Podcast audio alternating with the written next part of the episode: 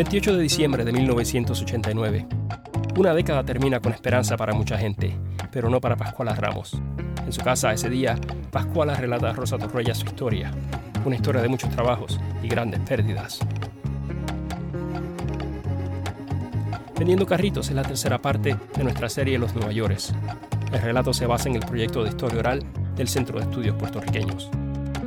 Y una advertencia, este episodio trata temas de drogadicción y muerte y no es para la gente pequeña.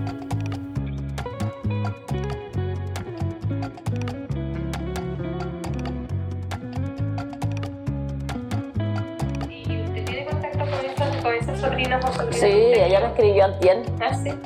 Yo creía que era carta de la hija mía, entonces ella me manda a decir la carta, apreciada madre. Yo dije, contra Cusita, Cusita me escribió. Pero entonces la hija mía la sigue leyendo. Porque dice, "Mi- mami, esta no es de este es de Iris. Y te trata, mira, como una. Y yo, pues claro, yo la quería a ella. Yo los tuve a ellos hasta que ellos... Ellos tenían como, como uno tenía... Ellos quedaron chiquitititos. Uno creo que, que- creo que el más chiquito quedó de, de cinco años. El otro tenía ocho y el otro tenía diez. ¿Y el padre le, pa- le pasaba dinero para...? para... Sí, él me daba para... Pero que yo era la que le cocinaba, le lavaba, le planchaba, todo. Entonces lo hacía. Y era la que la sobrina mía que en los taínos. Ah, que usted me había dicho que, sí, que, le, que le mandó una tarjeta y... Esa, esa misma. Ajá. Esa mismita. Pascuala, ¿y usted durante su juventud y eso trabajó fuera de la casa alguna vez? No, no trabajé nunca. ¿Cómo se mantenía? Pues bueno, pues yo, el welfare me mandaba 100 pesos en cupones y 35 que me mandaba más 110 que yo cogía de... Entonces yo, de los cupones, cuando yo los iba a coger ya los debía todos, pues yo cogía en una bodega, yo le tenía bodega a los hijos míos. Y ellos iban y cogían, y yo cada vez que me hacía falta algo para la comida para ellos, yo se lo cogía. Ese viejito tenía de todo. Ah, y así. Y tomando el, el tema de la educación, ¿verdad? Porque usted me dice que me dio la razón por la cual se había salido de la escuela, ¿no? Después de que tuvo esa, esa, pelea con ese muchachito. ¿Usted se sintió, o sea, no, no le sintió con eso bien? O sea, ¿cuándo fue que usted dijo, concho, yo pues quiero volver a estudiar o tengo deseos o me gustaría? O...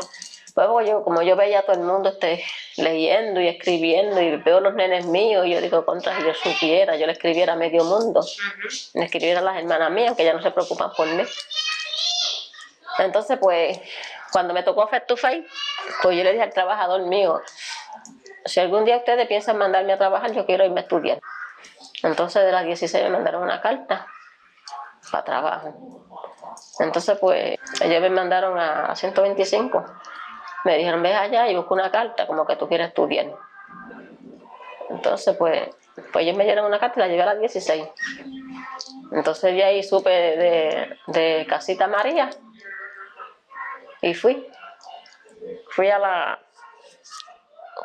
¿Cómo fue? Al trabajador social mío. Entonces ahí me tenían ya para mandarme a trabajar. Entonces fue cuando yo fui donde Martita con la carta.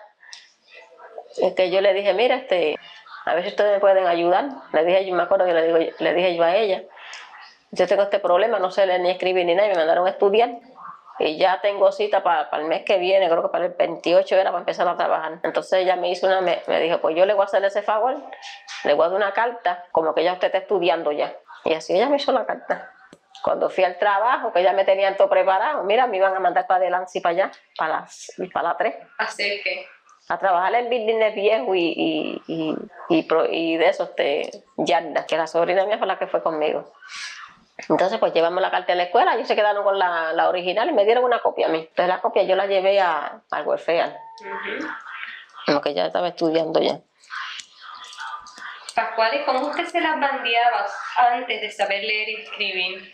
Pues lo más bien, mija, aunque no sabía leer y escribir. Yo este, a veces cualquier persona me decía, mira, este, eso fue en Puerto Rico, este, yo estoy buscando a alguien que me lave y me planche. Y digo, ah, pues está bien, si tú quieres yo te lo hago. O yo tengo tantos méritos, conseguir un par de pesitos. Me, me ganaba tres, cuatro, tres pesitos, así.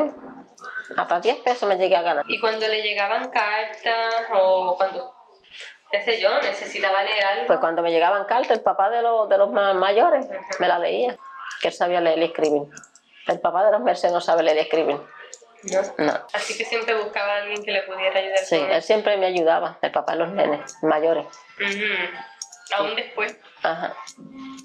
Y después que nosotros los dejamos y esas cosas, pues después cuando me venían cartas, pues yo se las daba a la sobrina mía, a la que te digo, la dos taínos. Y usted me cuenta que ahora cuando le llegó esa carta de la sobrina que usted se creía que era de la hija, su, so- su sobrina se la estaba leyendo. La hija mía, La hija Jessie. suya. Ah, Jessie. Jessie. ¿Por qué no la leyó usted si ya usted sabe leer? Pero me, me salían una- unas palabras, qué sé yo, que no entendía bien. Y dije, mira, Jessie, léeme esta carta tú. Pero la, la, la Pero como ella le también. escribe, ella le escribe juntos, Ah. que si hubiera sido separada, tú sabes. Ah, pues hay que practicar eso, entonces, leer la letra junta. ¿no? ¿Cómo, cómo- o sea, ¿cómo usted ha bregado con la cuestión de la escuela de los niños ahora y antes también? No, yo no le puedo ayudar en eso, yo se lo digo a las maestras de ella.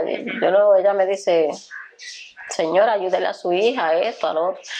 Y digo, mi si yo no puedo ayudar, pues yo no sé leer y escribir. Ahora que yo estoy en la escuela y estoy aprendiendo poco a poco. Y me dice, oh, I'm sorry. Me dicen ella. Así que usted espera que eso cambie también. Ay, sí, muchacha, Dios quiera. Pero todo es también la cuestión de la práctica. Lo- Ya lo hemos hablado. Sí. Usted tiene que, yo sé que aquí es difícil, porque ya que ahora que veo que hay, mucha gente. y- Muchacha. A veces, a veces sí cojo el libro para practicar. Anoche fue, anoche fue. Ajá.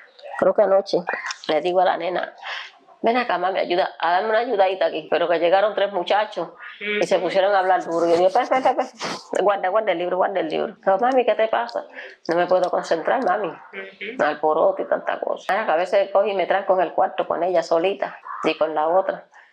Yo le digo, Jessy, tú me ayudas. Entonces Lourdes, que se ponga a jugar con los muñequitos o algo. Entonces Jessy me ayuda un poquito y yo estoy sacando una letra y cuando yo no la sé, que ella me ve que, que estoy esforzándome, usted sabe, ella me dice, mami, aquí dice esto y esto. ¿Ves? Que ella espera. Esa nena va a ser inteligente, es una maestra.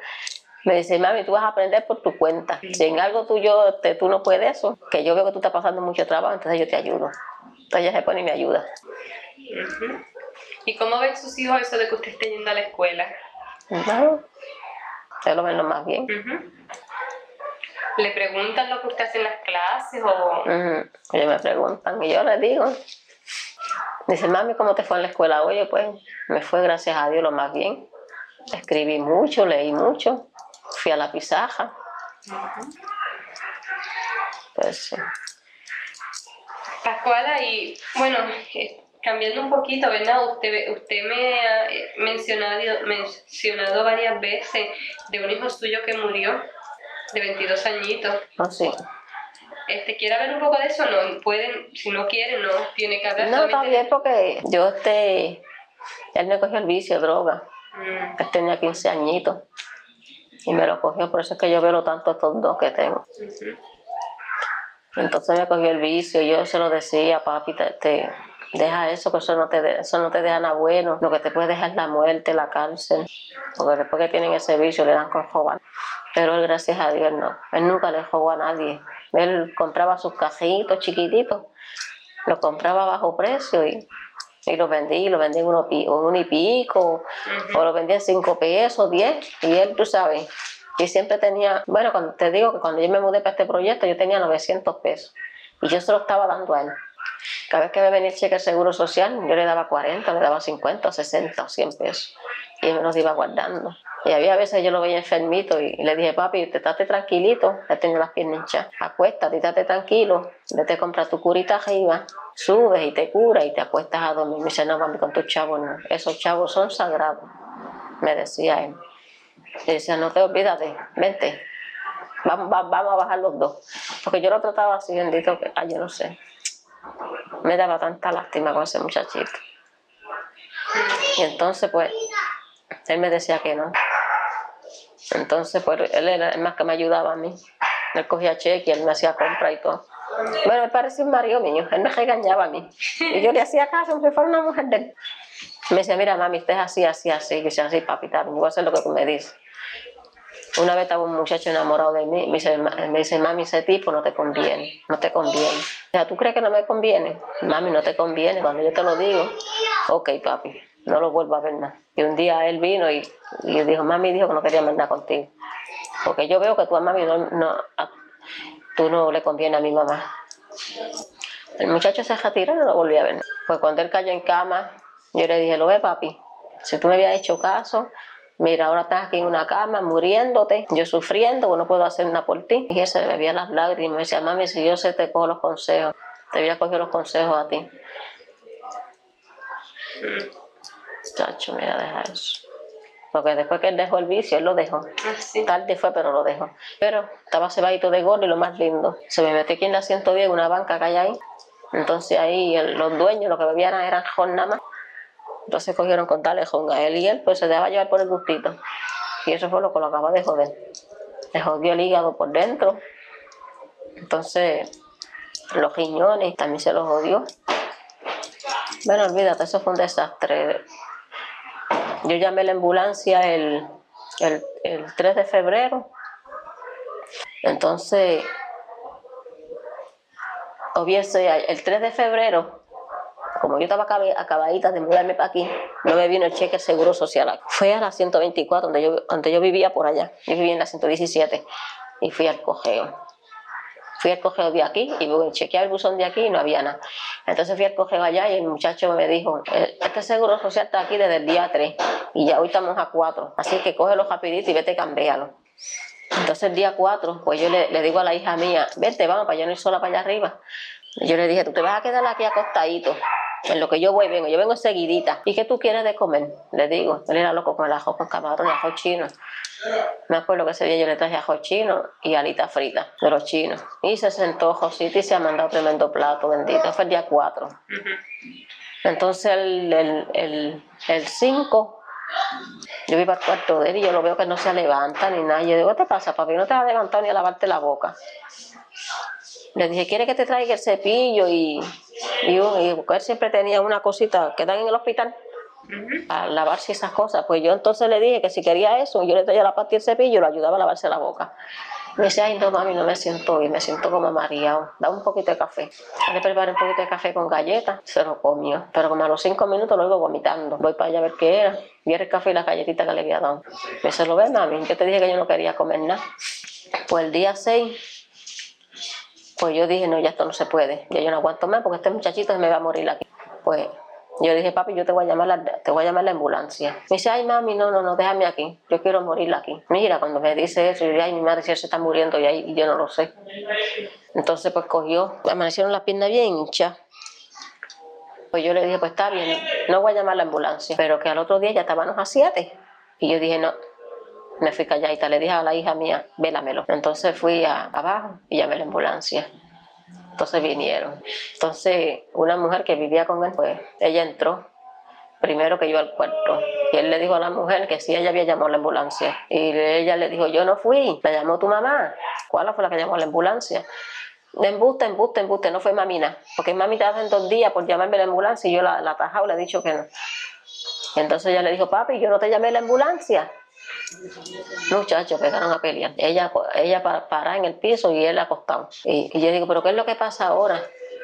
Me dice que esta cabrona me llamó la ambulancia. Y yo digo, papi, la ambulancia te la llamé yo. No, yo a ti no te creo, yo a ti no te creo. Pues yo hablé contigo y tú me dijiste que sí, que todo estaba bien. Pues lo que quería era morir aquí. No quería que lo, fastidiaran los doctores. Ese mismo día que se lo llevó la ambulancia, abro yo la boca a vomitar. Y con mareo, y no podía levantarme. Era como una cosa que no fuera con él. Cuando lo sacan, él lo sacan con la cabecita así y con la, con la boca y la nariz tapados, dando sangre. Entonces yo le dije, ¿pero por qué lo llevan así? Dice, porque tu hijo botó el hígado.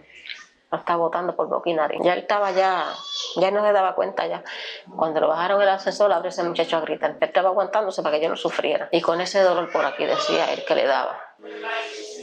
Pues allá lo llevaron al hospital y no podía yo levantarme todavía. pa- Al otro día, Josita, amanezco. Como esa misma noche que, se- que se lo llevaron, sacaron como a las 7 de la noche de aquí. Eso fue el día 7.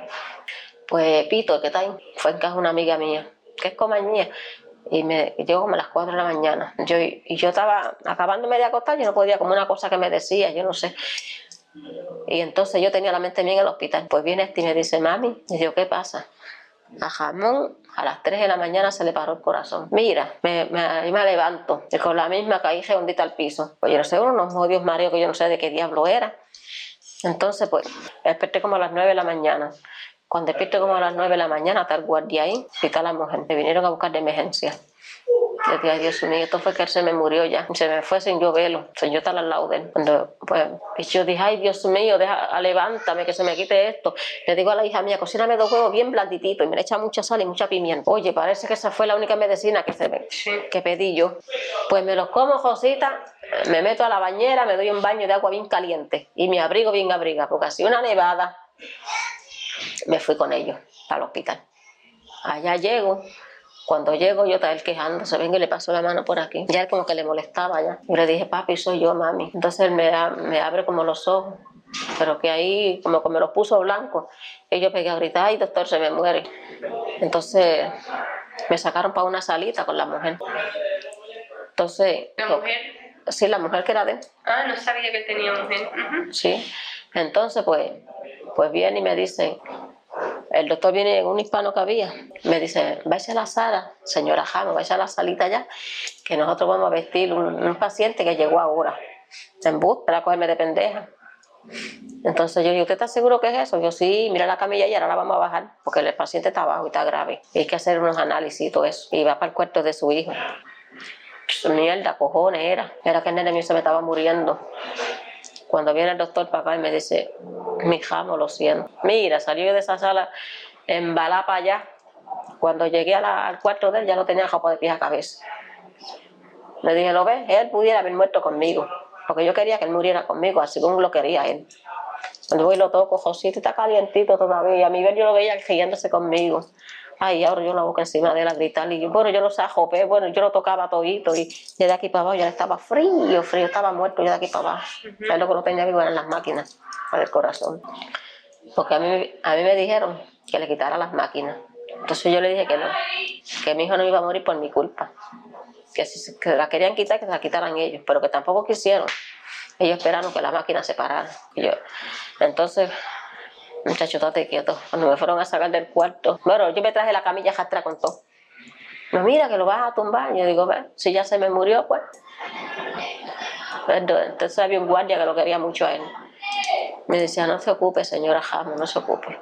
No sufra tanto, usted, ya usted sabe que nadie se lo mató y nadie le hizo nada ya usted, ya usted esperaba esa muerte ya, esa muerte no era natural. Malo que ustedes se lo cogieran en la calle y se lo mataran, eso era más malo. Tranquilice que usted tiene más hijos. Ay, pero mira, yo dejé mi vida en ese hospital. Cuando yo llegué aquí, chacho, mira, después que iba a dar vuelta por todo, por todo el apartamento y los nenes me decían, mami, ¿qué pasa? Y yo sin decir. Bueno, me atreví a decirle por las nenas. Las nenas, las nenas le decían papi, ay, chacho, cuando se lo dije, le dije, no esperen más a su hermano más aquí. Entonces la Jessie me dice, mami, ¿qué le pasa a papi? Está enfermo. Yo digo, yo te lo voy a decir, pero no te pongas malita ni nada. Entonces, muchacha, cuando se lo dije, me pusieron a gritar y a llorar encima de mí las dos. Mira, yo no quiero acordar de eso,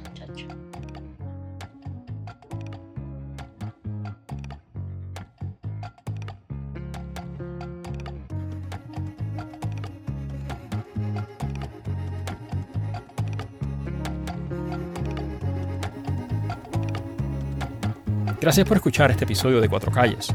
Las narraciones por Pascuala Ramos y Rosa Torruellas. Edición y producción por mí, Eric Quiñones Maurás. Música por Sleeping Ghost. Esta historia es parte del proyecto de historia oral del Centro de Estudios Puertorriqueños en Nueva York. Puedes encontrar un enlace a sus archivos de la migración en nuestra página web.